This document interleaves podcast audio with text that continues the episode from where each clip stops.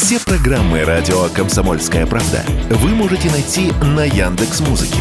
Ищите раздел вашей любимой передачи и подписывайтесь, чтобы не пропустить новый выпуск. Радио КП на Яндекс Музыке. Это удобно, просто и всегда интересно.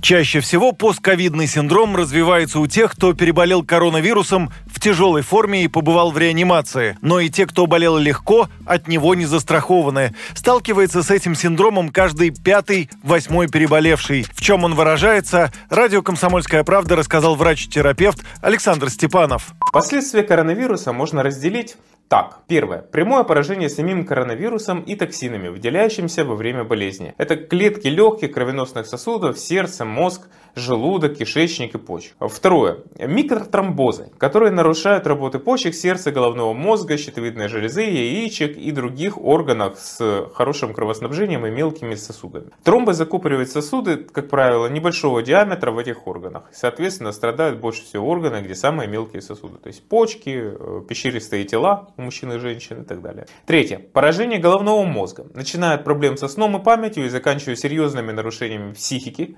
включая резкое падение интеллектуальных способностей, тревожные расстройства, нарушение дыхания, глотания, обострение или дебют психических заболеваний. Ковид уже давно считается нейротропным вирусом. Впрочем, проблемы с памятью и другими когнитивными способностями можно решить.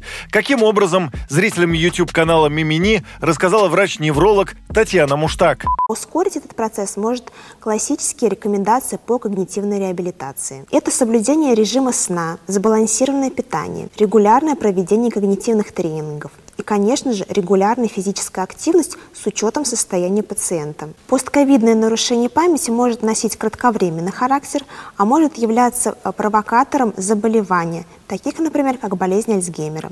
Поэтому, если вы отметили у себя снижение памяти, необходимо обязательно обратиться к специалисту. По официальным данным, всего в России коронавирусом переболели 22 миллиона человек. Юрий Кораблев, Радио «Комсомольская правда».